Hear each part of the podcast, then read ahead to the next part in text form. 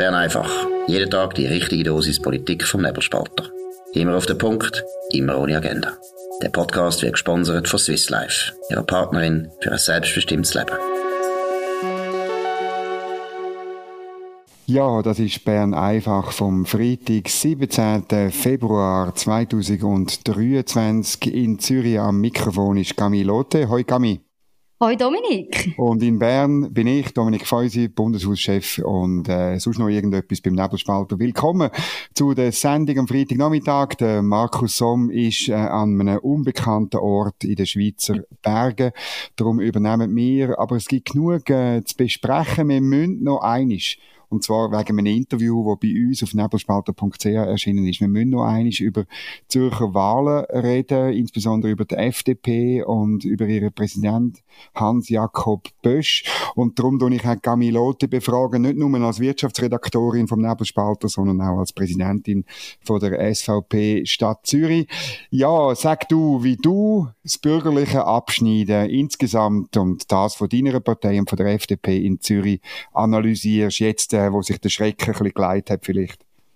Ja, eben, du sagst es, der Schreck geleitet. Also ich glaube, am Anfang, am Sonntag oder kurz vor dem, vor dem Wahlsonntag sind die Hoffnungen doch grösser gewesen. Also ich glaube, man hat bei den Bürgerlichen doch auch mehr erwartet, dass es doch eben auch vor allem der Bruch von der Klimaallianz wird geben, wo ja im Kantonsrat eine Mehrheit hat und jetzt immer noch hat und das ist nicht passiert und dass es halt einfach wirklich ähm, nicht zu einer grossen Verschiebung gekommen ist. Das ist natürlich, glaube ich, für alle Bürgerlichen doch eine Enttäuschung. Man hat nämlich wirklich mehr gehofft und das ist für mich doch ein schlechtes Zeichen eigentlich auch für, die, für den Zustand der bürgerlichen Parteien. Und ja, die FDP steht gerade besonders in der Kritik, einerseits in der NZZ, wir haben aber auch beim Nebelspalter mit dem Hans-Jakob Bösch geredet. Und dort ist natürlich schon auch Enttäuschung da. Einerseits der Peter Grünenfelder, ich glaube, dort hat man sich sicher auch mehr erhofft von seinem Resultat. Und halt gleichzeitig auch, dass keine Sitze gewonnen worden sind. Ja, also ich muss wirklich sagen, ähm, bei der Regierung, also irgendwo durch nehme ich dem Peter Grünenfelder ab, dass er das ernst gemeint hat, aber das Problem ist ja der dass die bisherigen einfach, es ist ja niemand, es ist ja an sich niemand zurückgetreten, ähm, es hat keinen freien Platz gegeben die bisherigen haben sich in einem Machtkartell darauf eingeschossen, dass sie einfach nicht diskutieren, was man könnte mhm. besser machen und dann hat es den Neuen natürlich schwer. Ich nehme Peter Grünenfelder ab, dass er es wirklich ernst gemeint hat, aber äh, dann sind die Voraussetzungen einfach schwierig, muss man schon sehen. Und im Parlament, ich weiß nicht, wie du aussiehst, das ist dann halt wahnsinnig schwierig. Ich hätte jetzt nicht ich meine, du bist im, im Wahlkampf gewesen, du hast das mitbekommen.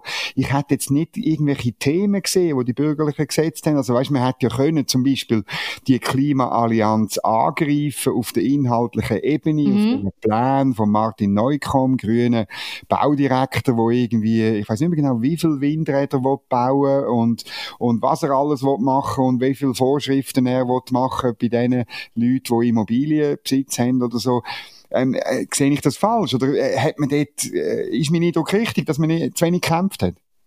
Nein, ich glaube, du liest da schon richtig. Das Problem ist halt immer auch bei dieser kantonalen Politik, da kämpft man ja immer so um die Aufmerksamkeit, oder? Und mhm. was ich beobachtet habe in den letzten vier Jahren, es hat sehr starke Kritik aus dem Kantonsrat gegeben von der bürgerlichen Martin Neukomm, doch viel zu wenig davon ist an die Öffentlichkeit geraten. Es ist wirklich eigentlich der Angriff auf den Neukomm ist eigentlich inexistent gewesen und es hätte eben wirklich Angriffspunkte gegeben. Und das ist natürlich schon ein Problem, wenn man eben die, die, die Fehlpolitik mit diesen Windrädern zum Beispiel nicht aufzeigt und eben auch den Leuten erklärt, was heißt das denn für den Kanton Zürich, wenn man den Martin Neukomm wählt. Das ist natürlich schon eine Enttäuschung, wo man muss im Nachhinein zugeben. Ich glaube, es ist ein bisschen fast ein gemütlicher Wahlkampf gewesen. Es ist natürlich ein kurzer Wahlkampf gewesen. Das ist auch noch das Problem, wenn man nicht wirklich viel Zeit hat. Aber da hat der Angriff einfach nicht stattgefunden. Und ich glaube, das ist etwas, was man ganz, ganz dringend muss ändern muss. Also es ist eigentlich relativ einfach. Wenn man die Mehrheit im Kanton, in einem kantonalen Parlament oder einem nationalen Parlament will zurückerobern, nachdem er eben vor mhm. vier Jahren die Klimaallianz gewonnen, du hast es erwähnt, dann muss man angreifen. Dann kann man nicht im Schlafwagen Wahlkampf betreiben, auch wenn er dann kurz ist. Und auf der bürgerlichen Seite habe ich eben der, bei den bestehenden Regierungsräten habe ich den Angriff nicht gesehen. Das wären ja wie die Aushängeschilder. Die mhm. müssen kämpfen auch wenn ihr Sitz an sich sicher ist. Das ist schon mal falsch. Ich denke, das ist ein Problem von der FDP und auch der SVP. Ich meine, äh, ja, die, die, die drei, ähm, wo man hat, äh, Ernst Stocker, ähm, äh, Nathalie Rickli und, und Carmen Walker, äh, die drei haben sich äh, nicht ins Zeug gelegt für ihre Partei. Das ist schon mal falsch. Und dann auf der kantonalen Ebene, du sagst, es ist schwieriger für einen Kantonsrat, wo man nie nicht kennt, ist es sicher schwieriger. Aber auch dort, man muss es dort einfach dann weniger personalbezogen machen, sondern mhm. mit Themen. Also man muss dann halt eben darüber reden, was für Vorschriften auf äh, Häuslebesitzer zukommen. Man muss darüber reden, was für eine Landschaftsverschandelung der Martin Neukomm vorhat, oder? Ähm, als Umweltschützer. Das ist, äh, ist eigentlich ein Aufgleiten, oder? Ähm, ja. und, und x andere Themen, oder beim ganzen Verkehrsthema hätte man auch können machen. Ich meine, ähm, der Kanton Zürich ist äh, infrastrukturmäßig auch im Gesundheitswesen, um noch ein Thema zu nennen von der Nathalie Rickli, ist er äh, schlichtweg äh, schlecht, mhm. nicht, mehr, nicht, nicht mehr gut, nicht mehr offen auch für neue, für Wachstum, für neue Ideen, für Menschen, die etwas bewegen wollen, sondern man verwaltet mehr oder weniger den Niedergang. Und das ist, da hast du absolut recht, oder? Das ist eigentlich traurig, weil Themen, die liegen momentan eher auf der bürgerlichen Seite. Also, wenn wir einerseits schauen, oder das Thema Sicherheit ähm, ist sicher im letzten Jahr und Migration ist natürlich sehr stark aufgekommen, dann haben wir in Zürich wirklich auch das Problem gehabt, dass Firmen laufend weggezogen sind, oder? Das Wirtschaftsthema wäre genau. eigentlich genau. sehr, sehr präsent gewesen. Genau, 1500, oder? Und es sind wirklich bürgerliche Themen, wo man auch als, als kompetent wahrgenommen wird vom Wähler. Und das hat einfach gefehlt, dass man wirklich sagt, hey, man setzt auf die Themen und zeigt eben auch, dass man die Lösungen hat und dass es den Wandel im Kantonsrat braucht, dass es eben wieder eine bürgerliche Mehrheit ist. Und das hat man einfach nicht geschafft. Aber sag jetzt, eben, meine, du musst jetzt auch über die SVP ein bisschen reden. Ich meine, Absolut. was ist denn dort schief gelaufen? Ja, also ich glaube, schief gelaufen ist natürlich äh, ein grosses Wort. Es ist natürlich so, wir sind in dem Sinn in der Erwartung geblieben, was, was eben der die Umfragen gezeigt haben. Aber natürlich hat man sich sicher mehr Sitz erhofft. Man hat natürlich auch sehr, sehr stark ähm, auch gehofft, dass man äh, die Verlust, die man natürlich vor vier Jahren gemacht hat, dass man die mhm. wieder kann korrigieren Und es ist eigentlich sehr, sehr wenig dafür passiert, obwohl eben Themen auf unserer Seite gelegen sind. Und eine Kritik, die ich immer wieder höre, das ist jetzt nicht nur bei der SVP, sondern wenn man so durch den Kanton gegangen ist, man hat nur Köpfe gesehen. Also Plakate, die man so angeschaut hat, das sind nur Köpfe gewesen. Und es sind einfach zu wenig Themenplakate rum gewesen.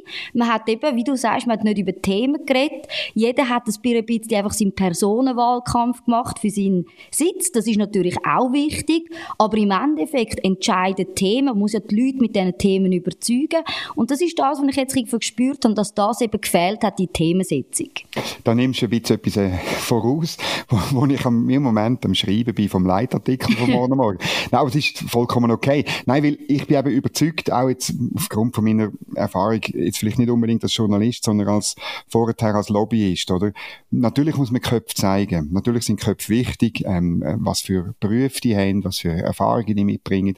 Das ist ganz, ganz wichtig. Aber man muss den Leuten auch sagen, für was man steht. Also das, man hat am Montag ja gehört, ähm, alle haben gesagt, ja, wir müssen halt besser mobilisieren. Im Übrigen auch die Grünen haben das gesagt, die verloren haben, die am meisten verloren haben, immerhin. Aber viel weniger verloren haben, als sie gewonnen haben vor vier Jahren. Mhm. Mobilisieren heisst aber, Antworten geben auf Fragen, auf Probleme, auf Sorgen von den Menschen, die potenziell für einen würden wählen. Also mhm. nicht für die ganze Allgemeinheit. Ich glaube, das ist jetzt mehr das Problem von der FDP als von der SVP. Bei der SVP ist man sich bewusst, dass man nicht alle anspricht, sondern ja. man spricht bestimmte äh, Kreise an.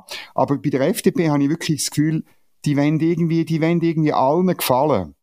Insbesondere auch zum Beispiel den Journalisten will man gefallen mhm. oder auch den bisherigen, der eigenen Regierungsrätin will man gefallen und dann funktioniert es nicht. Also man muss halt wirklich, und ich glaube, das ist eine Lehre, die ich würde ziehen, jetzt auch im Hinblick auf den Herbst, man muss keine Angst haben, Themen zu bringen und die mhm. Themen, die müssen zugeschnitten sein auf die Klientel, wo man will mobilisieren und man will nicht alle mobilisieren. Man kann nicht in den linksgrünen Städten kann man nicht nicht wahnsinnig zulegen, oder? Es ist zwar so, ähm, das schreibt heute eben der Zeno Geisseler in einem guten, guten Kommentar, wo aber dann leider plötzlich abbricht, denn wenn es interessant wird. Aber er schreibt, oder, die FDP hat in der Stadt Zürich 2% zugelegt. Ähm, interessant wäre, warum, oder? Und mhm. mit was genau? Ich habe den Verdacht, in der Stadt Zürich hat die FDP äh, zugelegt, weil linksgrün faktisch ja irgendwie immer extremer wird und darum äh, hat es eine bürgerliche Alternative natürlich einfach, aber nicht wegen einer bestimmten Themensetzung, mhm. oder? Das ist auch in der Stadt leider nicht passiert. Ja, das ist richtig. Was würdest du sagen, was ist so dein, dein Ratschlag für die Bürgerlichen jetzt im Herbst? Oder weil eben Zürich ist immer so in der Vorbot. Was, was müssen sie ändern? Ja, also Sie müssen natürlich meinen Leitartikel von morgen Morgen genau. lesen. Genau. Und ich werde dort das ein bisschen ausführen. Ich finde wirklich, ähm, du hast es, du hast es gebracht, oder? Man muss gewisse Themen bringen. Selbstverständlich, eine Partei muss immer auf alle möglichen Themen vorbereitet sein. Oder du kannst nicht irgendwie ähm, äh, einfach nur deine Themensetzung machen. Aber dann musst du dir überlegen, wer will dich, welche Leute will dich mobilisieren. Und das ist für, für die Bürgerlichen ist das relativ klar. Das sind ähm, äh, einfache Leute, die gesunden Menschenverstand haben, die ihr Leben in Freiheit und Sicherheit wollen leben. Das sind Gewerbler, das sind mittelständische Unternehmerinnen und Unternehmer, das sind Leute, mhm. die ihre Träume und ihre Talente wollen ausleben und von der Bürokratie Tag und Nacht verfolgt werden, wo mhm. in Steuern, ein Startup muss Steuern zahlen, äh, in, in höher Höhe, äh, wo fast Startup kaputt macht, ähm, auch wenn es noch gar kein Gewinn erzielt. Äh, es sind Leute, die intelligent sind, an die Uni gehen und sich fragen, wo kann ich denn meine Ideen, die ich da lerne, an dieser fantastischen ETH und an der tollen Universität Zürich. Mhm. Wo kann ich denn das ausleben? Das sind die gesunden Leute, die unternehmerisch denkenden Leute und das sind einfach mehr als 30 Prozent, sondern das ist die Mehrheit. Und die ansprechen muss man meiner Ansicht nach mit den Voraussetzungen, wo es braucht zum Ausleben von Träumen und Talent. Das ist äh, Sicherheit, das ist äh, letztlich Freiheit, ähm, das mhm. ist Unabhängigkeit, das sind gute Rahmenbedingungen, das ist Energieversorgung, Stromversorgung höre ich immer wieder, wenn ich unterwegs bin, gerade im Gewerblerkreis, dass irgendwie, weißt du, irgendwie ganz einfache Gewerbe, ähm, ein, ein Maschinenmech sagt mir, ja, er hat jetzt eine Notstromversorgung gekauft, das ist ja absurd, sind wir eigentlich in Afrika, das ist wahnsinnig, mhm. oder? Und dann halt Zuwanderung, Zuwanderung und gleichzeitig gehört auch dazu Fachkräftemangel, also holen wir die richtigen Leute, Mhm. Ich habe halt immer noch das Gefühl, oder? Äh, die Wirtschaft stellt, macht dort auch einen Fehler, oder? Oder die FDP sehr oft. Sie stellt es so dar, wir brauchen die Zuwanderung wegen dem Fachkräftemangel. Und ich tue halt, äh, mein, mein, mein Argument ist ein bisschen anders. Es ist heute halt immer noch günstiger für eine Firma, wenn sie Leute billig aus dem Ausland holt, statt dass sie Produktivitätsfortschritt macht. Und Produktivitätsfortschritt, das ist, glaube ich, erstes Semester Ökonomie. Produktivitätsfortschritt schafft neuen Wohlstand und nicht Zuwanderung von mhm. noch mehr Leuten, oder? Und ich glaube, diese Debatte müsste, es ist natürlich, äh, ja, ich meine, ihr von der SVP, ihr bringt die Debatte, aber ich glaube, auch die FDP sollte sich dieser Debatte stellen, weil es ja letztlich darum geht, die Leute, die heute da sind, die sollen ja FDP wählen und, und nicht mhm. die, die erst in zehn Jahren vielleicht das Bürgerrecht haben. Ja, also ich glaube, das sind, das sind gute Ratschläge und ich glaube, das ist auch man hat jetzt auch vor allem mit dem Beispiel Zürich gemerkt, glaube ich, die Bürgerlichen haben ein bisschen einen Schock im Endeffekt. Und da wird man müssen über die Bücher gehen, weil im Endeffekt ist es das Anzeichen, wie es kann im Herbst werden. Und jetzt haben wir wirklich den Warnschuss gehabt. Es ist zwar halbwegs in Ordnung noch rausgekommen, aber es wäre viel, viel mehr drin gelegen. Und da muss man jetzt wirklich ansetzen und der Umkehrschluss auch aus diesen Fehlern dann vielleicht ziehen, damit es eben im Herbst auch zu einem Wahlsieg kann führen Ja, es ist ein bisschen so. Und ich glaube, ein Thema, das wir jetzt ein bisschen wenig berührt haben, wenn es ganz kurz antippt, sowohl du wie, wie jetzt auch ich, ähm, das ist das Thema Sicherheit, oder? Mhm. Ich meine, das ist, gerade jetzt auch in der Stadt, glaube ich, dass das Thema ist, wo linksgrün ähm, eine unglaubliche Schwäche hat. Oder sie schauen konsequent weg, wenn Ausländer irgendwie am Bahnhof, wie letzten Sonntag, irgendwie ein, äh, ein, ein 55-Jährige, ich wollte jetzt sagen alte Dame, aber das ist vielleicht komplett falsch, weil ich bin auch bald so alt. Nein, aber einfach eine ein nicht mehr ganz junge äh, Frau wird angefallen von einem 26-jährigen Eritreer, wenn ich es richtig im Kopf habe. Gerade kürzlich ähm, in, in Basel äh, ein, ähnlicher, ein ähnlicher Vorfall. Ein Mann vergreift sich äh, an einer 28-jährigen Frau. Es hat äh, so Vorfälle auch in Bern gegeben. Also das ist die Achillessehne, die Sicherheitslage. Mhm. Äh, ähm, in diesen linksgrünen Städten. Und weil, weil linksgrün hätte überhaupt keine Lust, irgendwie an der Ursache irgendwie anzusetzen und die Ursachen. Nur schon, nur schon darüber zu reden, ist rassistisch und ganz schlimm und darf man nicht machen. Ja, also das ist wirklich das, was ich eigentlich jede Woche sozusagen im Gemeinderat erlebe, oder? Die Stadt Zürich ist wirklich ein Hotspot für die Kriminalität und dort ist es eine total absurde Situation. Also einerseits reden wir über mehr Polizeistellen. Wir wissen zum Beispiel, die Stadtpolizei, dort hat es zu wenig Personal, es kommt zu Überforderung. Und die Stadtpolizei sagt ganz klar, wir brauchen mehr Personal. Und was passiert dann im Gemeinderat, wenn man über die Stellen diskutiert? Dann heisst es, man möchte einen Polizeistaat aufbauen von linker Seite. Es heisst, es kommt zu mehr Rassismusfällen, wenn man mehr Polizei hat. Und es ist wirklich so, man merkt eine richtige Ablehnung gegenüber dem Thema Polizei, gegenüber dem Thema Sicherheit. Man wehrt sich auch gegen Bodycams bei der Polizei. Man möchte die Polizei auch nicht mit Taser ausstatten. Und man möchte viel lieber, dass die Polizei eine Quittung ausstellt, wenn sie jemanden kontrolliert. Und das zeigt schon mal, oder, wo setzt man die Schwerpunkte in der linken Städte, wenn es ums Thema Sicherheit geht. Ja, oder es gibt den Fall, äh, das ist in Bern, äh, hat mir gerade gestern jemand erzählt, ähm, der Kanton will ja unbedingt für die Sicherheitslage ähm, vor der Reitschule, der alternativen mhm. Reitschule, Kameras installieren. Und grosses Aufjaulen bei Linksgrün, ganz schlimm, geht gar nicht. Auch, weisst ein Polizeistaat, Überwachungsstaat, Nordkorea, eingeführt von einem freisinnigen Sicherheitsdirektor. Die Medien machen voll mit, oder?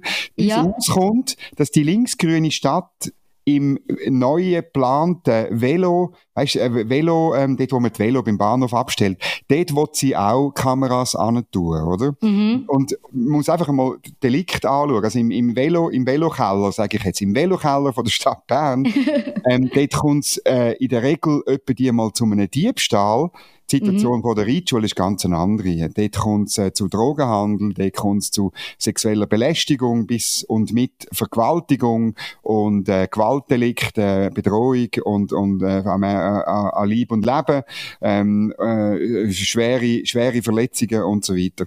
Also es ist interessant, oder die linksgrünen Städte, dort, wo die wirklich schweren Delikte passieren, dort wo man mhm. ja nicht anschauen, dort ist es Nordkorea, aber äh, wenn es Velo gestohlen wird, ganz schlimm, ganz schlimm, muss sofort muss man eine Kamera installieren. Und die Doppelbödigkeit, noch ein bisschen deutlicher zeigen, noch ein bisschen mehr, mehr auch den, den Menschen zeigen, weil ich glaube, die Wählerinnen und Wähler von Linksgrün, die sind nicht so blöd. Also weißt, ich, das, mm. das ist, die, die, die spüren am eigenen Leib und Leben, insbesondere auch die Frauen, spüren, dass sie zu bestimmten Zeiten an bestimmten Orten einfach nicht mehr können durchlaufen können. Und das zum Thema machen, auf eine vernünftige, gute Art, finde ich, man darf die Städte nicht aufgeben. Das ist absolut so. Und ich habe recht müssen lachen. Ich bin natürlich, wo die, die schreckliche Tat am Hauptbahnhof passiert ist, hat mich 20 Minuten kontaktiert und sie hat auch gefragt, äh, die Reporterin, eben, wie ich das denn sehe mit der Sicherheitslage von Frauen in der Stadt. Und für mich ist ganz klar, seit ein paar Jahren fühle ich mich in dieser Stadt nicht mehr sicher. Heilaufen nach dem Ausgang irgendwie über die Langstrasse, das ist etwas, wo man sich als Frau einfach nicht sicher fühlt. Das ist ja so. Und gleichzeitig sagt jemand, ich glaube von den, von den Grünen ist es gewesen, ein Mann, dass er dann schon Kolleginnen hat, die sich sicher fühlen. Und darum ist es also eigentlich kein Problem für ihn, mhm. es genug sicher in dieser Stadt. Und es ist wirklich so, man möchte Problem einfach kleinreden, man möchte sie nicht ansprechen. Und das ist dann das, was mich auch aufgeregt hat bei der SBB. Man hat ja gelesen, dass die SBB mit Kameras ja möchte das Kaufverhalten der Kunden am genau. Bahnhof überwachen.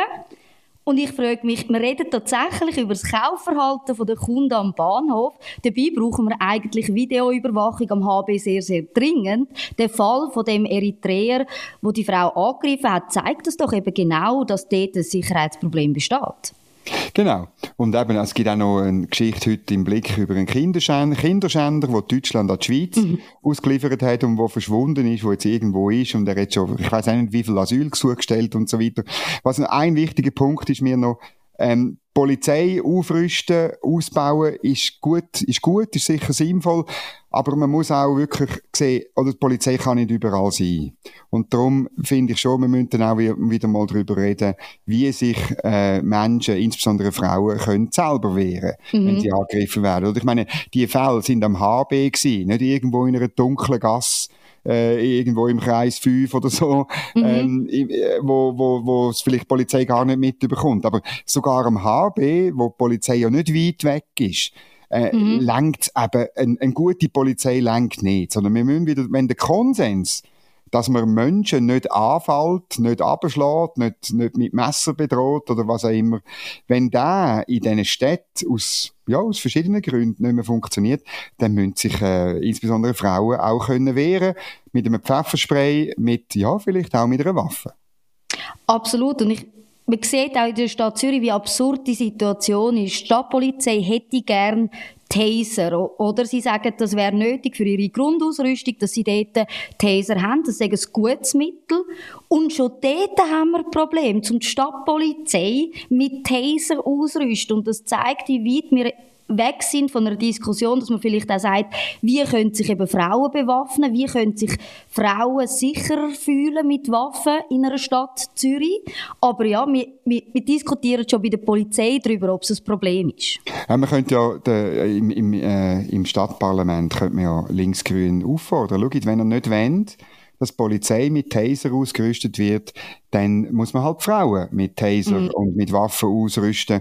Oder wenn ihr das nicht wollt, ähm, machen wir es andere. Tünt euch bitte entscheiden, aber wir wollen, dass Frauen geschützt sind, entweder durch, durch viel größere Polizeipräsenz oder durch das, dass sie sich selber können schützen können. Jetzt müssen wir noch schnell über die Fasnacht reden. In Zürich nicht ein grosses Thema. Ähm, ich komme ursprünglich aus der Innerschweiz. Ich bin für ganz früher zugegebenermaßen schon auf Luzern, ab Fasnacht und so. Aber seit ich in Bern wohne, weißt du, in Bern, man hat ja dort Fasnacht wieder eingeführt, Anfang 90er Jahre. Mhm. Und sie sagen immer, das sei die grösste Fasnacht von der Schweiz, weißt du, weil ganz viele Leute kommen. Aber Tradition hat es natürlich nicht. Aber interessanter ist wieder das kommt jetzt, glaube ich, jedes Jahr, müssen wir uns daran gewöhnen, eine Debatte, welche Fasnachtskostüme rassistisch sind und welche nicht. Eine grosse Diskussion in einem Artikel von 20 Minuten hast du äh, aufgestöbert.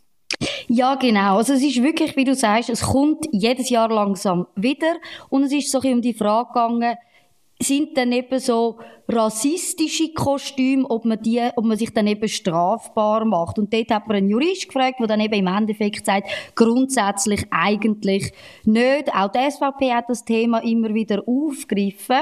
Aber im Kern geht es um etwas ganz anderes, oder?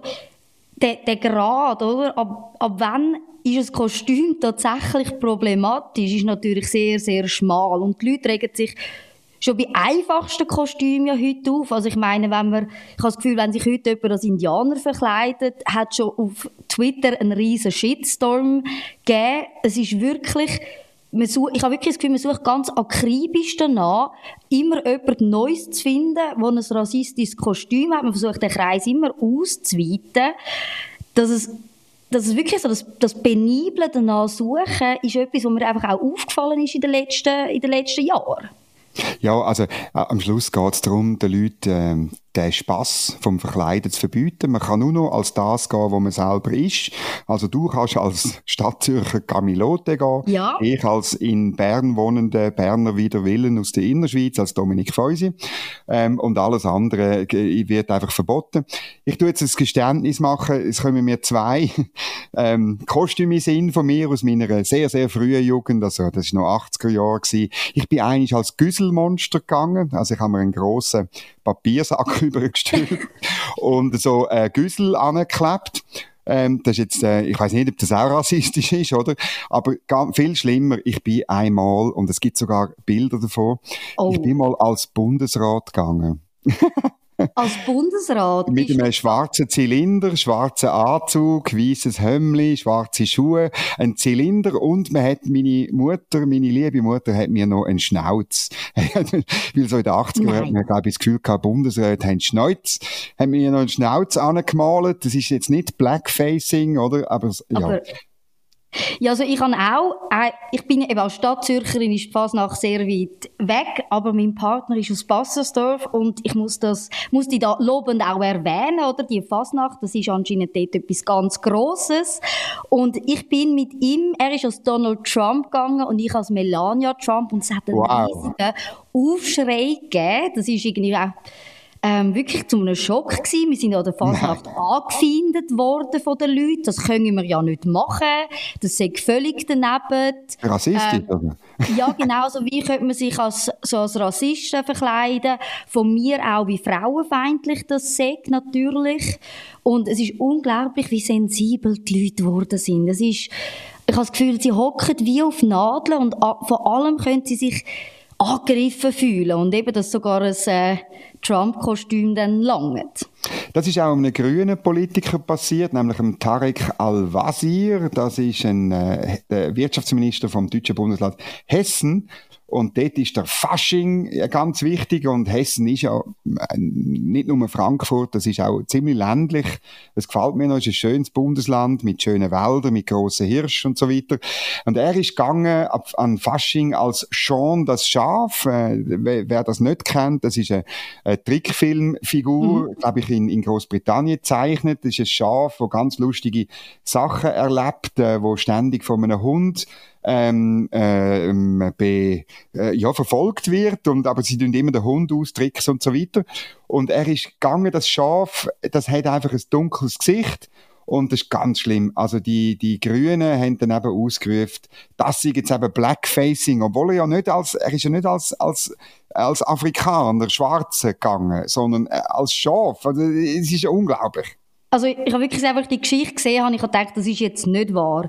Also eben, der hat sich eben dann ganz log- sein Gesicht schwarz angemalt, logischerweise, damit er eben aussieht wie das Schaf.